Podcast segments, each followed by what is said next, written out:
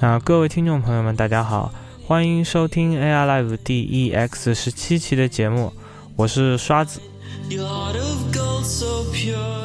这也是给大家带来一期采访节目，在十一月八号，我们也是受原子文化邀对八木沼物质以及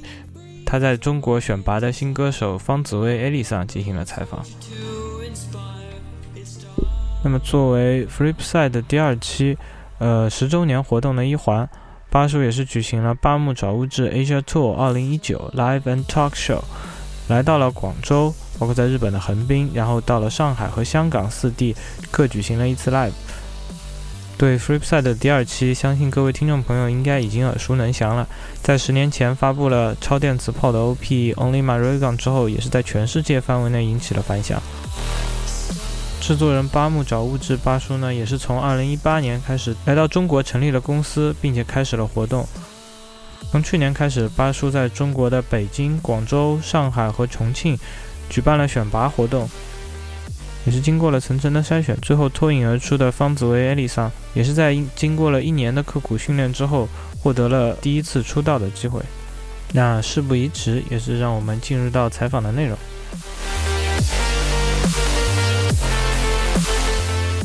えっと、以前フリップサイドの奈緒さんと南條さん、そしてあの今からあの中国の各地でオーディションをして、はいうん、で今の新しい中国のエリーさんとも協力して新しく企画をしているので、はい、あの何か新しい編曲のスタイルとか、うん、えっと、曲風は作る計画はありますかうんそうですねまああの僕も中国でねあの新人の歌手をプロデュースするということが初めてなので、うん、うんまああのやっぱり中国のねお客さんに、あの響く音楽である必要があると思うんですね、でやっぱりみんなが期待してるのはちょっとこうレールガンとかフリップサイドみたいなものも期待されているとは思うのでそういうものもあの必ずやりますけれどもまあ、エリーの声にやっぱりね歌声にマッチする音楽がきっとあるはずですし中国のあのファンの皆さんがねあの期待する音があるはずなのでその辺をこう模索しながら新しいスタイルが生まれていくんじゃないかなというふうにはあの予感はあります。嗯，那第一个问题，从前您和 Flipside 的 Now 和南条爱乃的合作，到现在和 Edison 开启新的企划。那您是否有打算尝试一些新的编曲风格呢？那巴叔是这样回答的：“哎，我也是第一次给中国的歌手制作歌曲，觉得还是需要做一些在国内听众能够引起反响的一些歌曲。我自己的感觉呢，是大家还是会期待类似于像电磁炮或者 f r e p s i d e 之前那样曲风的歌，所以一定还会做这一类风格的歌曲。”但是呢，之后也一定会做有适合 Ellie 声线的风格，相信中国的听众也一定非常的期待。那我们也是一边摸索一边前进，我觉得在发展的过程中就会渐渐的产生新的风格了。那么接下来是第二个问题。これまであのいろんな歌手と協力もしてまして、あのフリップサイドのアルアルティマとか、えっと、でなんか面白い思い出一つ。あの視野に高くなそうですねうんそうだなたくさんあるので たくさんあるな、うん、うんまあ、ざっくりまとめてしまうと、まあ、僕いろんな方に楽曲提供もしていますけれどもあのやっぱりその音楽でその通じ合った仲間というのは本当にその一生の仲間になるんですね、うん、なのでまあどこにいてもみんなそれぞれね各々活動がある中で、うん、やっぱりその付き合いが終わらないですねあの通で常に仲良くやらせていただいていますでちょうどアルティマの話が出たんですけどアルティマのラップのモツさんがすごく中国で何かをしたいというの今言ってまして、なので来年ぐらいに僕はフラットモツを連れて中国に来るかもしれないです。第二个问题是说，至今为止您也和许多歌手有过合作，除了 Free Side 以外呢，也有像 Altima 这样子的组合。那么在这之中有没有什么有趣的事情可以分享一下呢？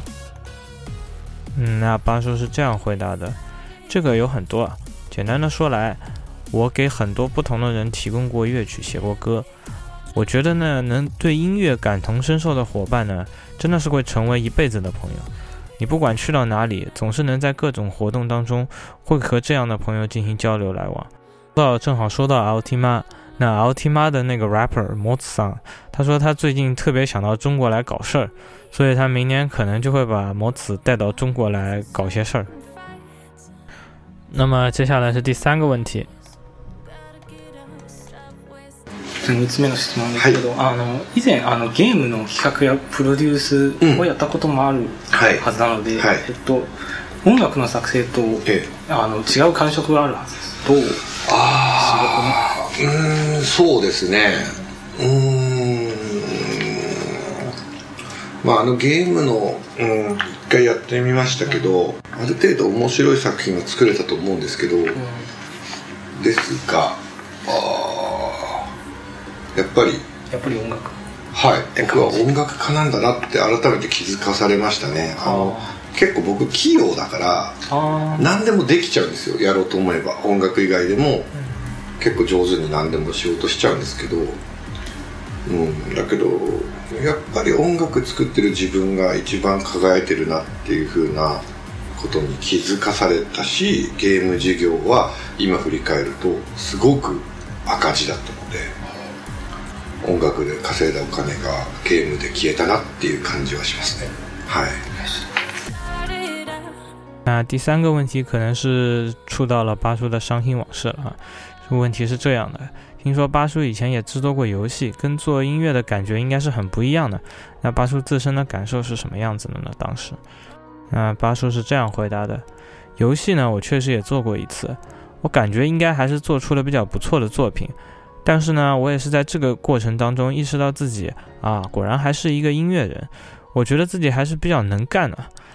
大概做什么东西都能做的还比较不错的样子。所以说，各种各样不同的东西都会想去碰，都会想去做一做。但是在做游戏的这个过程中呢，我反而感觉到做音乐的时候的自己才是最闪耀的。然后呢，另外现在回过头去看的话，当时这个游戏事业也是产生了很大的赤字。有时候也会这样想：这个做音乐好不容易赚来的钱，就这么在游戏里打了水漂。那接下来是第四个问题。一つ目の質問が、去年4月から、えっと、オーディションをやって、であのその中であの中国の歌い手たちが、あの日本で協力した人たちと、あのどのくらいの文化の差があるとか考えてますかそうですねうんなかなか難しい質問ですが、えー、やっぱりその日本の方がやっぱアニメの歴史が長いですね、うん、なのでやっぱりそのアニソンを目指すアニソン歌手を目指す若者の、えー、育成とか例えば学校であったりとかその養成所であったりとかっていうその教育のレベルでもうすでに中国と日本とやっぱりレベルの違いがありますでやっぱりそのアニソンを歌うために学校に行ってその勉強をしてそういう子たちがオーディションとかに出てくるのでもうオーディションの段階ですぐ即戦力として使える人がたくさんいますねだけど中国の場合はまだそこまで行ってないのであの中国は例えばアニメイベントで「のど自慢」とかたくさんあるじゃないですかうん、だけどそういうのを見てても、うん、やっぱり日本の素人よりはレベルが低いなっていうふうに正直思いますね、でやっぱり彼女もあの音楽大学でね歌を勉強してで私たちのオーディションに受かって会社に入りましただけどデビューするまでやっぱり1年半という期間が必要でしたから、うんなのでこれは中国の歌手の歌唱レベルが低いとかっていう話ではなくて、アニメとかあのゲームの歌を歌ってそのプロそのアニメを歌っているプロゲームを歌っているプロっていうのがやっぱり日本と違って確立されてないじゃないですか。だから日本の場合は例えば南條さんそうですね、あのアニメやゲームの歌を歌ってそして声優をやってでそれでお金を稼いで生計を立ててプロとしてそれだけでやってるっていうものを中国振り返ってみるとうん果たしてそこまでちゃんとお金を稼いでるプロフェッショナルな歌手がいるかなって言ったらなかなか難しい。うん、なのでまあこの会社を作った意味っていうのはやっぱり中国にそのプロフェッショナルな歌手をちゃんと作るという一つの目標もあるわけでであるからにはやっぱりプロとしての歌手しかうちの会社はデビューさせたくないし逆に言えばど何がプロフェッショナルかっつったら例えば日本行ってもアメリカに行ってもヨーロッパに行ってもちゃんとアニメ歌手として通用する実力を持ったそういう国際的なスタンダードなプロフェッショナルのそのハードルを超えた人じゃないとうちの会社ではデビューでさせたくないなっていうのがありましたなので僕の非常に高いそのハードルを彼女はちゃんと超えてデビューに臨んでいるわけなのであの実力は僕が保証しますうん、うん、はい志が高いです ありがとうございます 四个问题是说，您从去年四月份开始就在中国各地举行了歌手的选拔。那在于这些中国歌手的接触当中，你感到与过去合作过的日本歌手最大的差异在哪里呢？那八叔的回答是这样的：那这是个很难的问题。那日本动画的业界历史是比较长的，所以说呢会有专门培养动画歌手的学校或者这种养成机构。然后在教育层面上呢，中国和日本就已经有差异了。所以说，在日本的话，来参加选拔的这些歌手，他们最初就是为了成为动漫的歌手，已经去这些学校进行了学习。这类歌手也是在选拔的阶段的时候就已经具有登台演唱的能力了。那么在中国呢，还没有发展到这个程度。我也在中国的漫展上看到有很多类似像 K 歌大赛一样的活动，但是就他们的实力来讲的话，我感觉甚至不如日本的外行。哪怕是像艾丽上这样在音乐大学学习了声乐，然后再参加我们公司的选拔，即便是他这样的人才，也是在花了一年半之后才能够正式出道。并不是要说中国歌手的唱功水平低，而是说你在和日本相比的时候，中国现在并没有说演唱动漫歌曲的职业歌手这样子的定位。在日本业界的话。你看，像我跟我合作的南条桑，他通过演唱动画、游戏相关的歌曲，再加上一些声优的工作，作为一个职业的歌手兼声优，只是靠这些就能够赚钱维持生计。但是回头你再看中国的话，你要找到这样子仅靠这些工作就已经能维持盈利的动漫歌手的话，还是比较少的。我们在中国成立公司，也是为了能在中国培育职业的动漫歌手。反过来说，我们也只想让有职业水平的歌手在我们公司出道。那至于我们对于职业歌手这个实力的标准呢，是指不管去到日本、去到美国还是到欧洲，都应该在当地市场有相当竞争力的这样一种实力。如果说我们的歌手实力达不到这种具有国际竞争力的级别的话，我们也不会想让他在我们公司出道的。那我边上的艾丽桑呢，已经达到了我们这么高的要求，所以她的实力我是可以做保证的。接下来是对八叔的最后一个问题。我的这个会，能那个啊，那个萨纳展开について，是，啊，那个どのように考えてます？そうですね。まあまずはそのエリーをちゃんとその歌手として打ち立てることの目標ですから、まあ今年も終わっちゃいますけど来年から。たくさん彼女の曲をあのリリースしたりして、でタイアップとかもどんどんやってそして彼女のその歌を僕の音楽と彼女の歌の化学反応をねやっぱりその中国の皆さんにあのできるだけ楽しんでもらえるようにあの頑張るつもりです。はい、ありがとうございます。はい。はい对八叔的最后一个问题，关于今后在中国的发展，您是怎么想的呢？八叔的回答是这样子的：首先，我们打算打响艾力这个牌子，也快到年末了，明所以从明年开始呢，我们会发布很多他的歌曲，也会积极的去组织和其他歌手的合作，也希望我写的歌能和他的演唱产生化学反应，带给中国听众更多欢乐、更多优秀的作品。那么接下来是对方紫薇小姐艾丽桑的几个问题。艾丽桑，那个现在作为作为职业歌手登台了，跟以前在那个以前的生活上那个工作上有什么有什么变化？嗯，压力会更大了。嗯，我觉得就是作为职业歌手的话，你一定要让观众觉得哦，这是专业的。我来看这场演出真的是值得的，所以每次演出前都会带来更多更多的压力，然后不过这也促进了我更加努力，想要变得更好。谢谢。Lisa，你最喜欢的那个动画歌曲，嗯，介绍一下。动画歌曲，嗯。比赛的歌最喜欢的是以前最喜欢 Future Gaze，啊 Future Gaze，Gaze，但是真的很难。然后现在最喜欢 Love With You。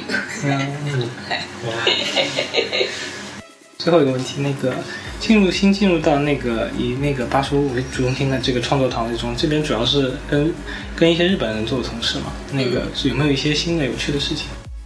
我觉得就是。大家在学中文的时候非常的可爱，特别是就是在很认真的说着八叔教的一些奇怪的中文的时候，真的很有趣。中嗯，那快点播牛逼！讲结束之后，我们晚上也是去参加了八木找物质 Asia Tour in 上海晚上的 live。那在 live 上呢？嗯，巴叔和艾丽桑也是给我们献上了非常精彩的演出。虽然现在艾丽桑自己的呃自己的原创歌曲还不太多，很多还是演唱巴叔以前写别人写的一些歌，但是艾丽桑精彩的唱功也是让现场的观众疯狂打 call。嗯，那么在演唱之间，也是有一些聊天的环节。那巴叔也是说到，他一直很想南降到中国来。但是每次他跟男将说这个中国很好啊，中国很有趣啊，中国钱大大的有啊，然后男将就会回他说这个，哎呀，我还有很多声优的工作要做，去不了哎，所以他也没有什么办法。嗯，说到对上海和广州两个城市的印象呢，八叔觉得这个，他还个人还是比较喜欢广州，因为他自己觉得自己很不喜欢日本人。所以之前很久以前就开始和中国这边有一些合作，然后他到来到上海以后，感觉上海的日本人太多了，所以他觉得还是广州更符合他的风格。那说到舞台实力这方面呢，他说艾丽桑其实是非常厉害的，因为像日本呢，现在很多歌手不会去背自己所演唱的歌曲的歌词，那在台上呢也是看着提词器去演唱。虽然也有很多人，他努力的把这个去看提词器的这个行为做得非常隐蔽，他说这也是一种技术，但是呢，但是方紫薇小姐艾丽桑是在经过练习之后，她说我跟她说这个，你要把这些词全部都背下来，那她就真的最后都背下来了，所以她觉得这个真的是非常的厉害。嗯，还有一件事，当天。一直被黑的这个 DJ Kawasaki 川崎海，这也是他最后的一次登台演出。在本次 live 之后呢，他将会移民土耳其。当天晚上也是进行了拍卖，拍卖了那巴叔还没有发布的之前横滨演唱会的一张碟，然后还附送巴叔的拥抱一个，最后是拍出了一千元的高价。那巴叔说他以前还拍卖过他自己用的合成器，然后。本来感觉是一个二手的合成器，应该卖不出多少钱，结果当时也是卖出了个天价，这样。最后也是希望巴叔和方子薇小姐伊丽莎能在中国有更加长足的发展，也感谢原子文化邀请我们参加这次采访。嗯，那本次采访差不多就是这些内容，也感谢大家的收听。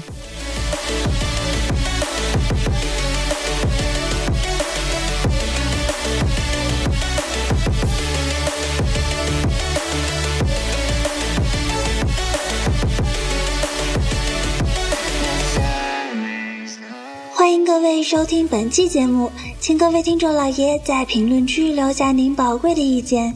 大家可以通过荔枝 FM、蜻蜓 FM、网易云音乐、Podcast、新浪微博、SF 轻小说频道搜索并关注 AR Live 主播和各位小伙伴在官方 QQ 群幺零零六二八六二六，恭候各位大驾光临。各位听众朋友们，咱们下期再见。